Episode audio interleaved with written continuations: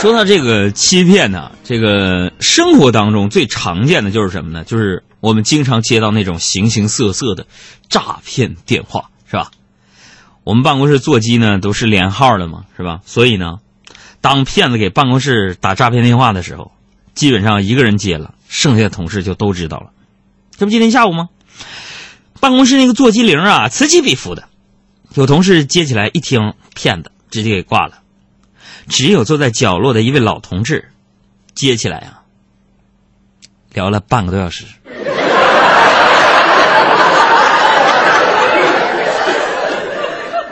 俺等他挂了电话，我刚想说这是个骗子，只见阿姨默默的说了一句：“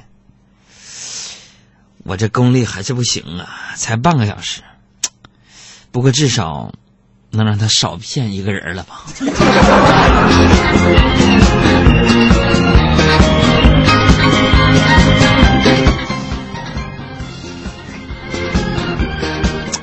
所以说，朋友们，你看你就知道还是姜还是老的辣，真的。不过说真的，我觉得脑子能转这么快的老年人还是少，啊。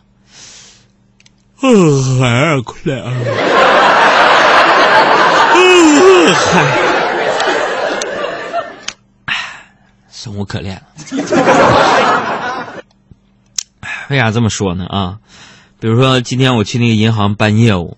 啊，一个大妈呢，干啥呢？我一看她，要填单子取钱，啊，不知道怎么写的啊，不知道怎么写完就让我帮忙嘛。我就说我说行，阿姨，不过我字儿有点丑啊。写完之后，大妈接过去一看，说：“小伙子，你这，你你你这字儿还真是字如其人呢。” 我特别想跟阿姨说，我只想说就是。咱们能在银行萍水相逢，实在是算我倒霉。我告诉你，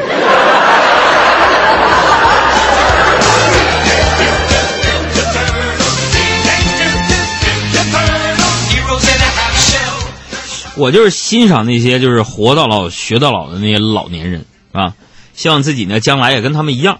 这不今天早上在小卖部我就买了几瓶水吗？啊，结账的时候啊，我就发现那个没零钱啊，于是我就问大爷，我说大爷。有支付宝吗？大爷说：“支什么？”我说：“支付宝。”大爷说什么支？我大声说：“支付宝。”大爷思索片刻，回答：“啊，支支付宝没有，有有加多宝。”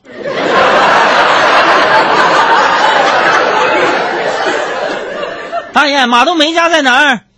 马什么梅呀？马冬梅，什么冬梅啊？马冬梅，马什么冬冬梅啊？